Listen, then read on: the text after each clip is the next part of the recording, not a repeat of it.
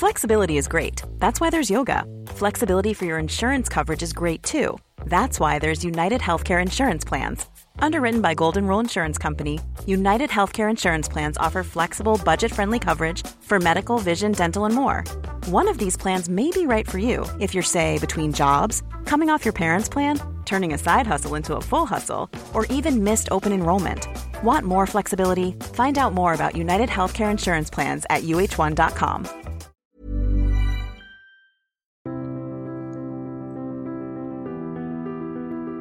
Au début des années 2000, la mondialisation était à la mode. Certains nous la présentaient comme étant heureuse. En tout cas, elle était le signe, le symbole de promesse, d'une amélioration des conditions de vie, d'un monde plus petit, plus étroit peut-être aussi. On parlait de village global. C'était en tout cas les idées, les thèmes qui étaient présents dans les médias, dans les journaux, dans ces années 2000-2010. Et puis on voit bien, après les attentats du 11 septembre 2001, après d'autres événements, que si le transport maritime a très fortement augmenté, que si les temps de communication se sont accrues aussi et toujours au cours des 20 dernières années, nous sommes entrés dans une autre phase qui est peut-être d'ailleurs la phase de la démondialisation. Nous allons essayer de d'étudier ce concept de, de, démondialisation, d'étudier cette notion avec mon invité Guillaume Vulmet. Bonjour. Bonjour. Merci beaucoup d'être venu à notre micro. Vous êtes professeur de finance à HEC Paris. Vous travaillez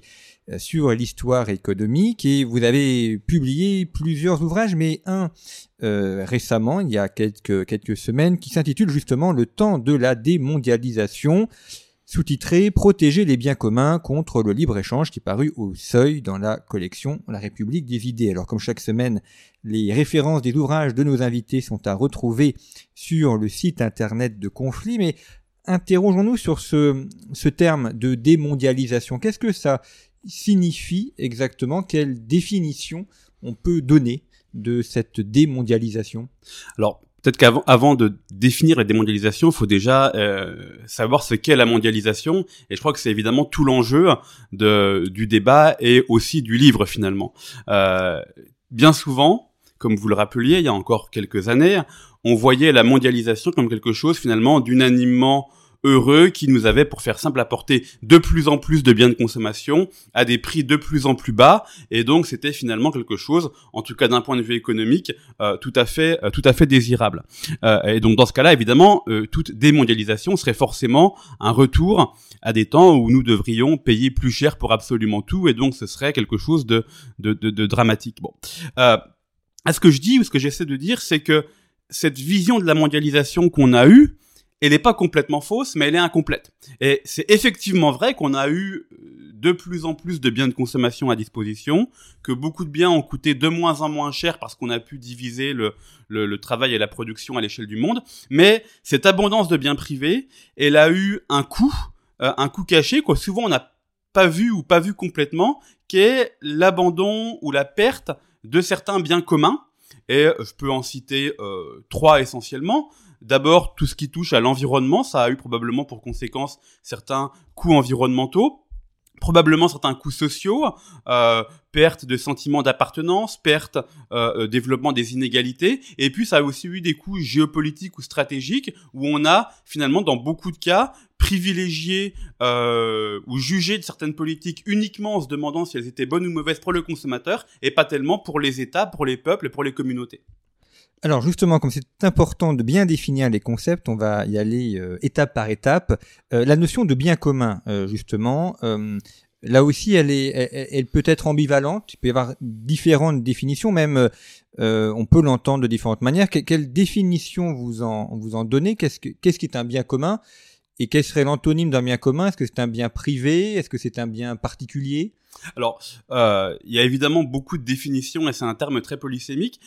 J'aime bien parler de bien commun au pluriel et je crois que dans le livre je ne l'emploie quasiment qu'au pluriel parce que je crois que ce qu'on appelle les biens communs, c'est avant tout les biens propres de communautés particulières, de peuples particuliers, de nations particulières, de civilisations éventuellement particulières, mais qui a pas finalement de biens communs dans l'abstrait, mais que c'est vraiment toujours des euh, euh, biens que des peuples, des communautés qui peuvent être extrêmement locales ou extrêmement vastes, pourquoi pas, ont en commun. Et donc ça peut être évidemment des choses dont la, dont la valeur ne se réduit pas à la valorisation individuelle et subjective. Ça peut être évidemment euh, euh, des biens communs environnementaux qui sont presque la, condition même d'existence de, de, de, de, de peuple ou de, ou de civilisation. Ça peut être évidemment euh, des intérêts politiques ou géopolitiques que des peuples ont en commun.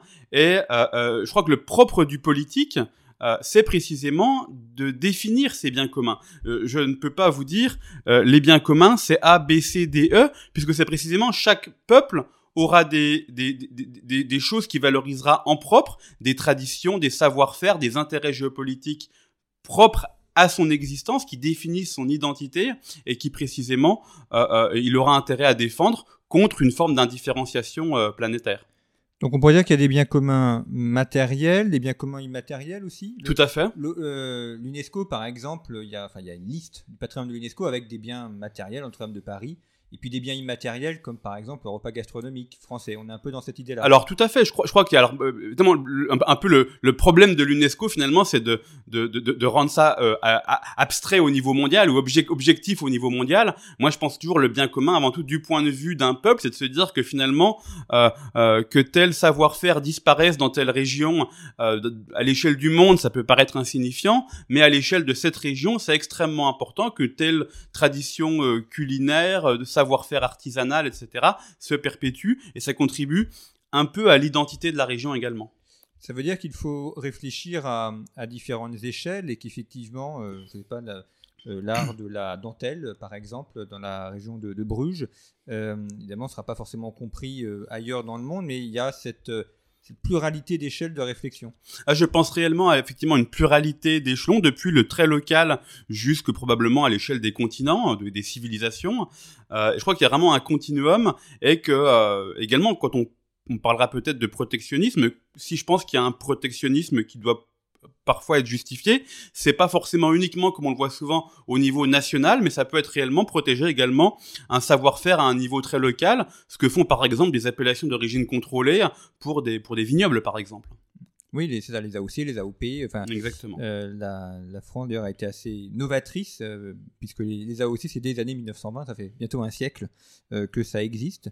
Vous évoquez le, le concept de protectionnisme. Alors là aussi, là aussi, c'est un, un, un concept qu'il faut étudier parce que euh, c'est pareil, c'est un, un mot euh, un, peu fourre-tout. Quand on pense à, à protectionnisme, on pense souvent à euh, protection douanière par exemple, donc augmenter ou baisser d'ailleurs certaines taxes. Est-ce que euh, il y a d'autres possibilités de protectionnisme, notamment sur les, les éléments immatériels? Est-ce qu'il Mhm. peut y avoir une manière de protéger euh, des, des- des éléments intellectuels, une protection de- de- d'auteur par exemple, une protection de d'art Enfin, euh, comment là aussi vous, entendez cette notion de protectionnisme? Alors je crois qu'il y a deux, deux contresens très, très fréquents sur le concept de protectionnisme. Euh, euh, et le, premier et le plus important à mes yeux étant le suivant.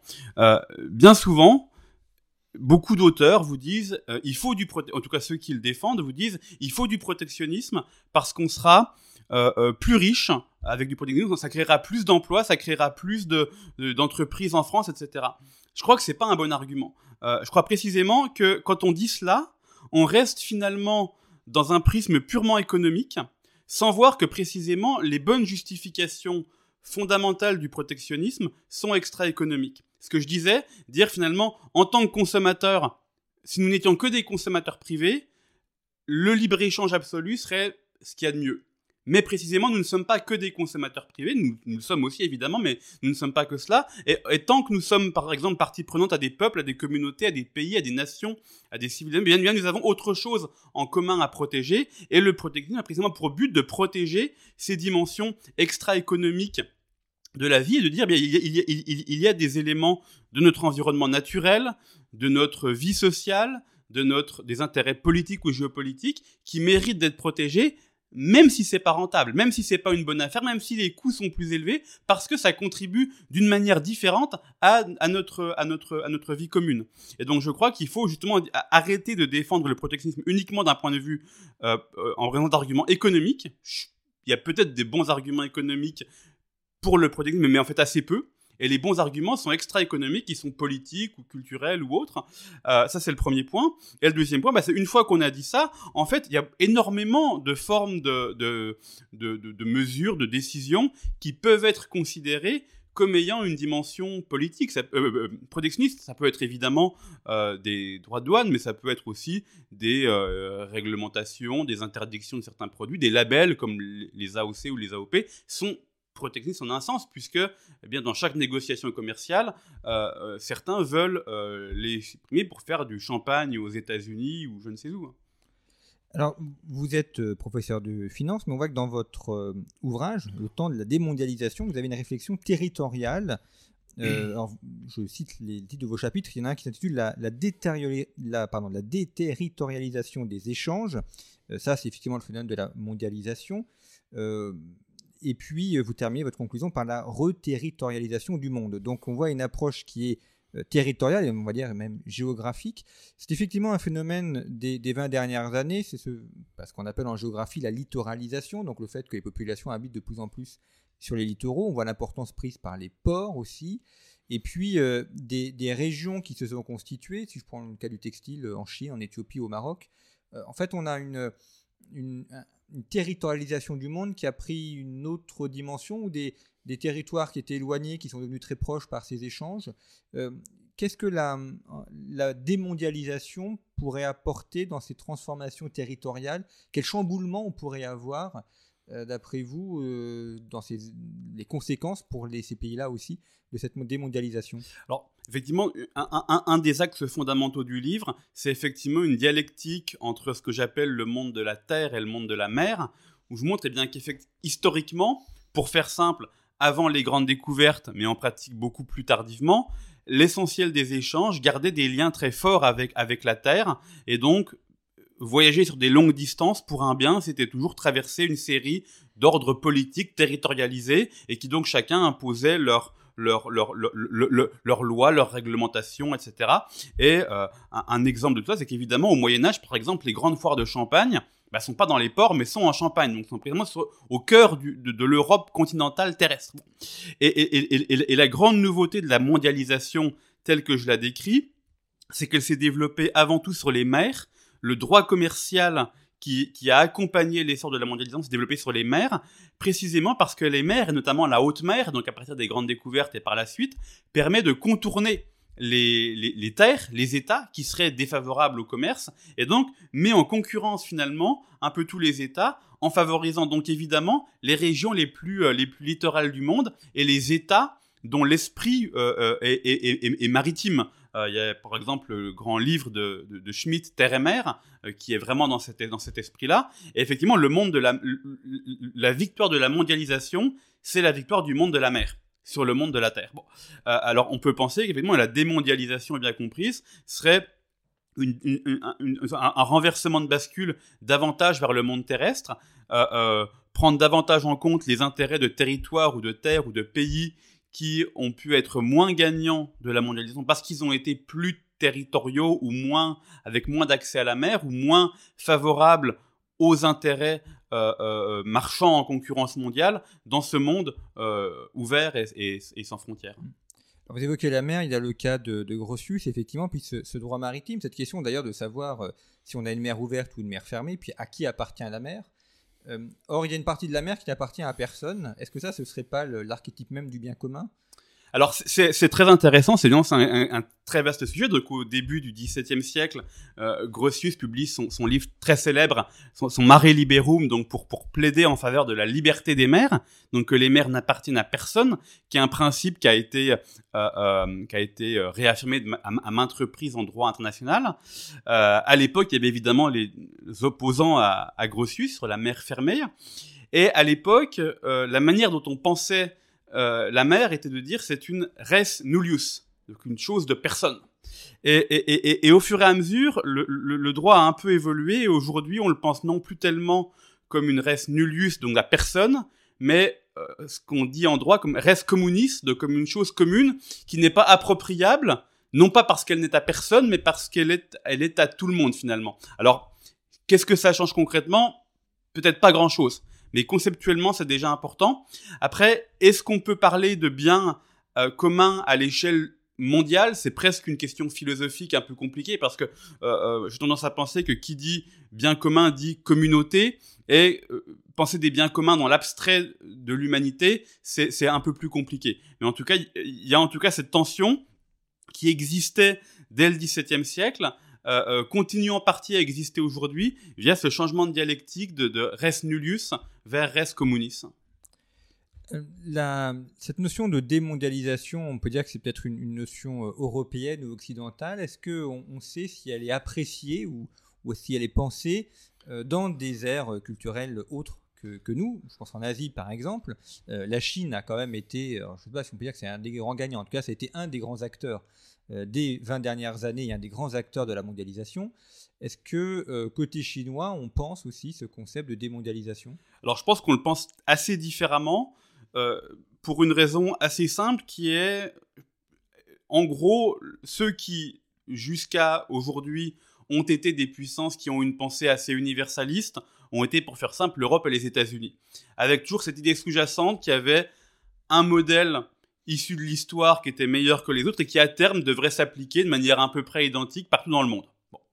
Euh, donc le modèle, euh, voilà, des, échanges mondialisés, euh, peut-être régulé un peu par l'OMC, par le FMI, par des grandes institutions mondiales, etc. Mais qu'en gros, il y avait un modèle et que ce modèle finirait au final par s'imposer un peu partout dans le monde. Je pense que les Chinois n'ont jamais pensé comme ça, par exemple. Les Chinois reconnaissent fondamentalement la diversité des peuples et des, et des, États et des visions du monde.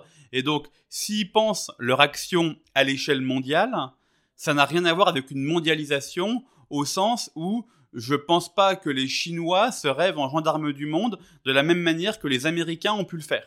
Ce qui ne veut pas dire qu'ils n'ont pas des ambitions géopolitiques, ils en ont évidemment, mais de nature complètement différente et qui, je pense, reconnaît bien davantage l'idée qu'il y a une diversité des communautés politiques, des peuples, des continents, etc.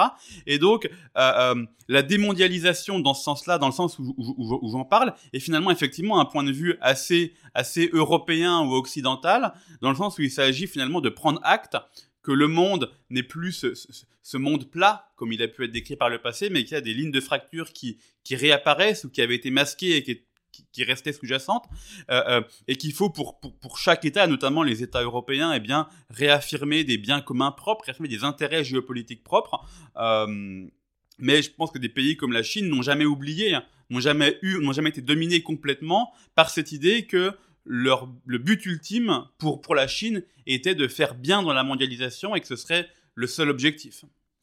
Alors un des symboles peut-être archétypal de la mondialisation, c'est le, dollar, euh, le, dieu dollar quasiment. Euh, or, euh, vous aviez il y a quelques années étudié un, ouvrage de, Frédéric Chaillet qui, qui, traitait de la concurrence des monnaies.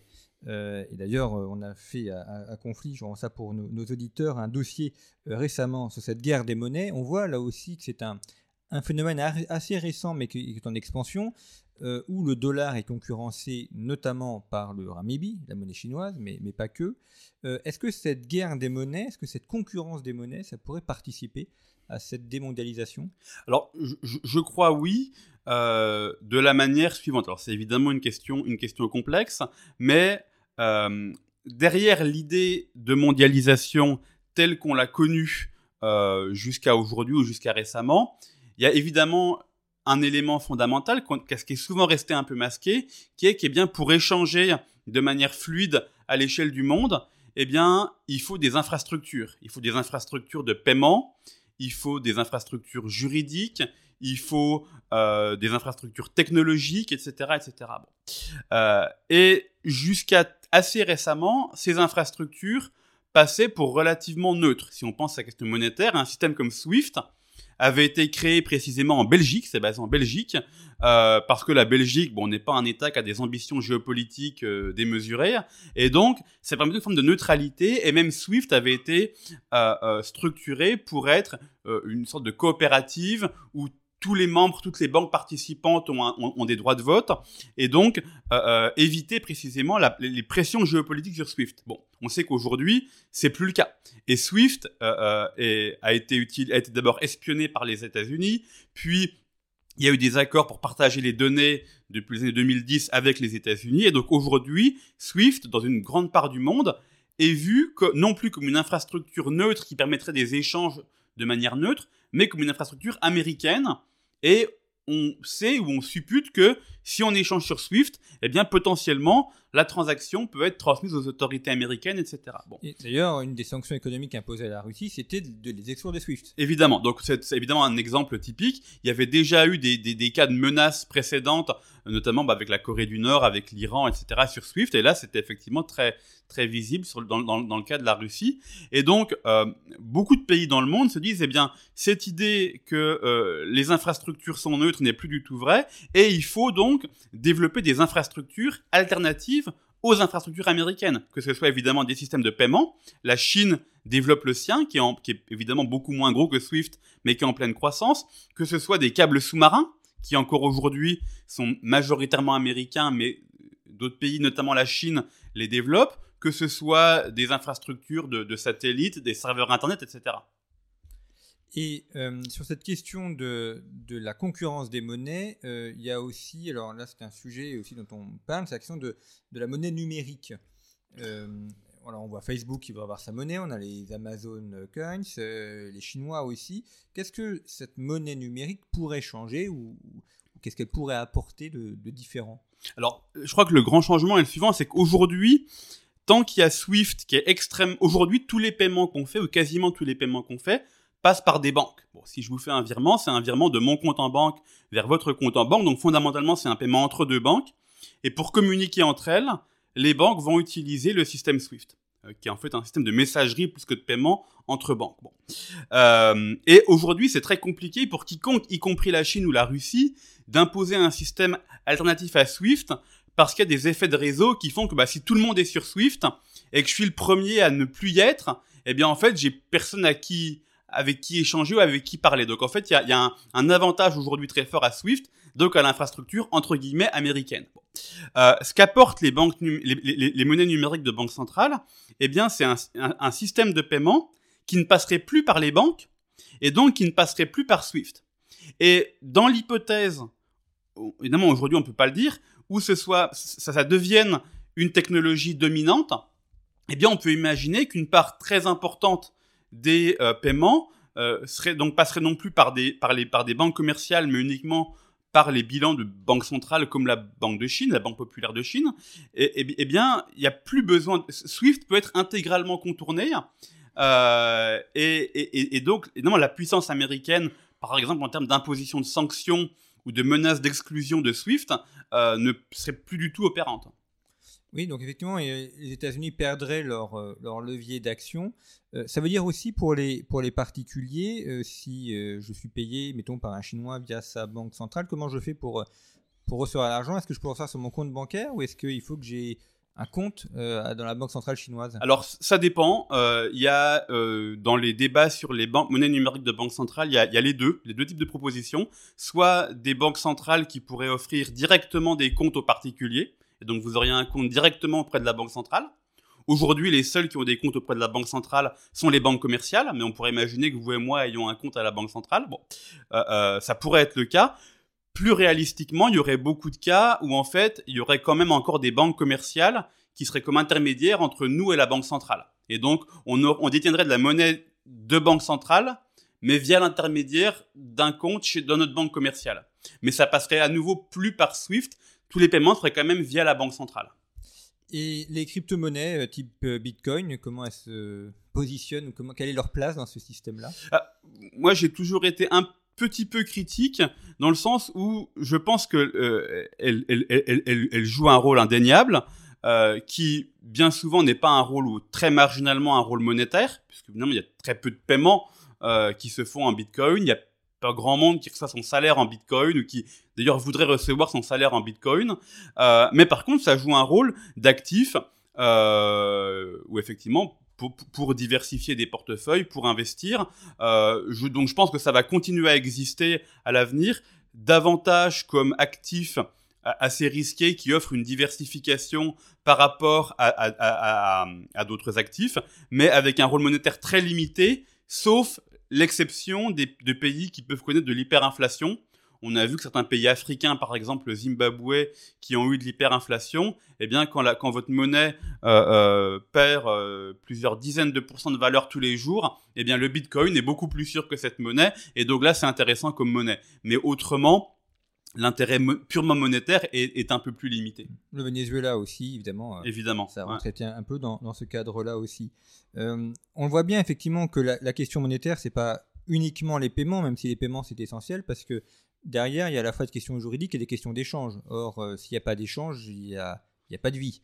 Euh, donc effectivement, la, monnaie a une dimension euh, financière, mais aussi philosophique et politique très forte. Bah, c'est une vraie infrastructure qui est un soubassement presque nécessaire de l'échange. Enfin, c'est le, le, les, premières pages des livres d'économie souvent un peu simplistes où on passe du troc à la monnaie, même si bon le, troc a peut-être jamais vraiment existé comme tel, mais mais peu importe. Euh, euh, au moins philosophiquement, si on ne pouvait échanger que par le troc, euh, eh bien on ne pourrait échanger qu'avec quelques dizaines de personnes que l'on connaît et il y aurait des, que des micro-sociétés et, rien de plus. Et donc dès qu'on veut échanger des échelles plus grandes, il faut la monnaie.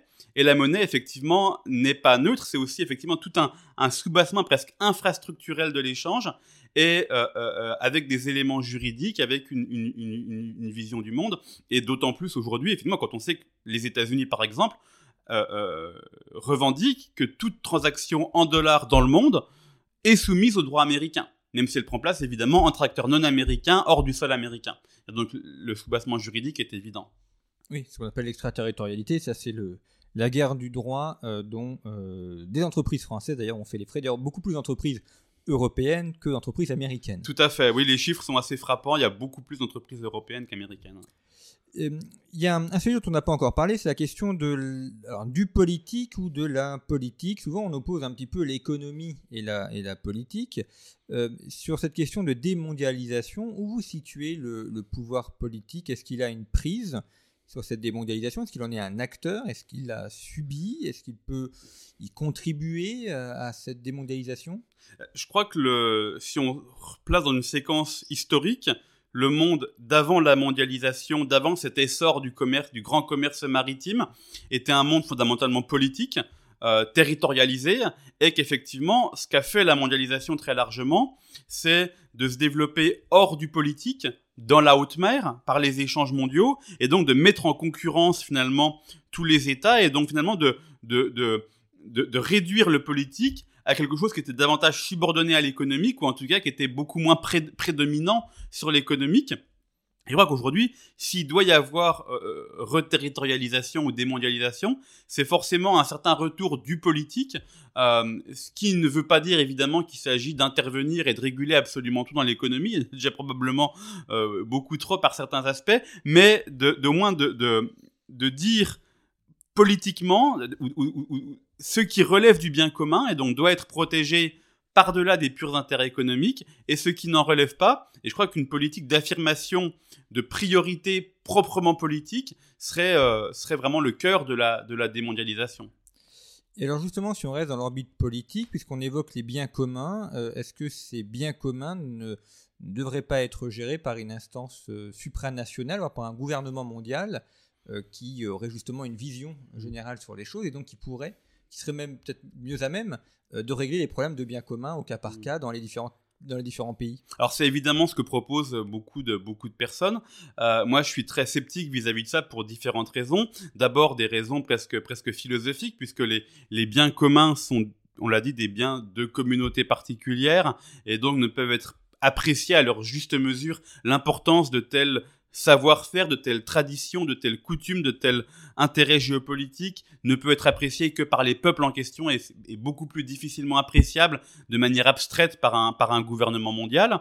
Et puis il y a aussi évidemment des questions de, faisabilité euh, pratique. Euh, je crois que malheureusement, derrière l'utopie d'un gouvernement consensuel mondial, il y a bien souvent des intérêts géopolitiques de puissances dominantes euh, qui se cachent. Ça, c'est un, premier point. Il y a évidemment la question très compliquée de dire, eh bien, s'il y a un gouvernement mondial unique, euh, il y aura une hiérarchie de valeurs uniques qui va s'imposer à l'échelle du monde. Or, eh bien, euh, moi, je crois profondément au ce qu'on peut appeler le polythéisme des valeurs ou la pluralité des valeurs. Il y a, il y a des, des peuples différents, qui ont des valeurs différentes, des attachements différents à certaines valeurs. Et donc, euh, un gouvernement mondial, finalement, risquerait d'être beaucoup plus une forme d'impérialisme d'un certain ensemble de valeurs au détriment de beaucoup d'autres. Hein. Effectivement, une sorte d'impérialisme mondial. D'ailleurs, on l'a vu avec l'ONU, euh, qui a été euh, rendu inefficace et puis très souvent tenu par les États-Unis. On a eu l'exemple en 2003 d'ailleurs lors de l'invasion de, l'Irak. Il y a un, autre acteur aussi de la mondialisation et, encore aujourd'hui, c'est la question des, ONG ou des, des, associations, on va dire, supranationales qui ont une prétention d'intervention mondiale. Euh, on voit d'ailleurs souvent que ces ONG euh, sont rarement non gouvernementales, parce qu'elles sont financées par des gouvernements de manière directe ou indirecte, ou qu'elles sont protégées par le droit d'un gouvernement. Euh, ou alors qu'elles vont enquêter sur euh, des entreprises euh, ou des pays qui sont opposés au, gouvernement qui les soutient. quelle, place vous donnez à ces ONG, à ces associations dans cette démondialisation? Alors, j'ai c'est pas un sujet que j'aborde réellement. je crois qu'effectivement, il y, a vraiment deux choses à distinguer. Il y a probablement certaines associations qui font des choses absolument remarquables et qui ont un rôle à jouer pour pas mal de choses. Il y a aussi effectivement des associations, des ONG, qui sont en fait le bras un peu invisible de certains gouvernements pour faire de l'ingérence dans des pays étrangers. Et euh, ces formes d'ingérence, personnellement, je les trouve tout à fait condamnables. Euh, j'ai vraiment une vision du monde comme étant eh bien finalement une, mosaïque de, peuples, d'États, de civilisations ayant chacune eh bien, euh, euh, des biens communs propres à faire prévaloir, une vision du monde propre à faire prévaloir sur leur terre, et, dans ce cadre-là, des formes d'ingérence euh, masquées n'ont guère plus lieu d'être que des formes d'ingérence explicites. Merci beaucoup Guillaume Julmet d'être venu à notre micro nous présenter ce temps de la démondialisation. C'est le titre de votre ouvrage paru au Seuil dans la collection La République des idées. Merci à vous pour votre fidélité à nos émissions, pour votre fidélité également à Conflit. Et je vous rappelle que la meilleure manière de nous soutenir, c'est de vous abonner, d'abonner vos proches ou de faire abonner vos proches aussi en format papier ou en format numérique en vous rendant sur la boutique de Conflit, revueconflit.com. Vous pouvez retrouver toutes les offres d'abonnement. Vous pouvez également retrouver les anciens numéros, le numéro actuel également que vous pouvez commander et vous le faire livrer chez vous. En vous, abonnant, et eh bien, vous permettez à Conflit de se développer puisque nous vivons que grâce à nos lecteurs et qu'avec l'argent de nos lecteurs. Merci beaucoup pour votre fidélité. À très bientôt.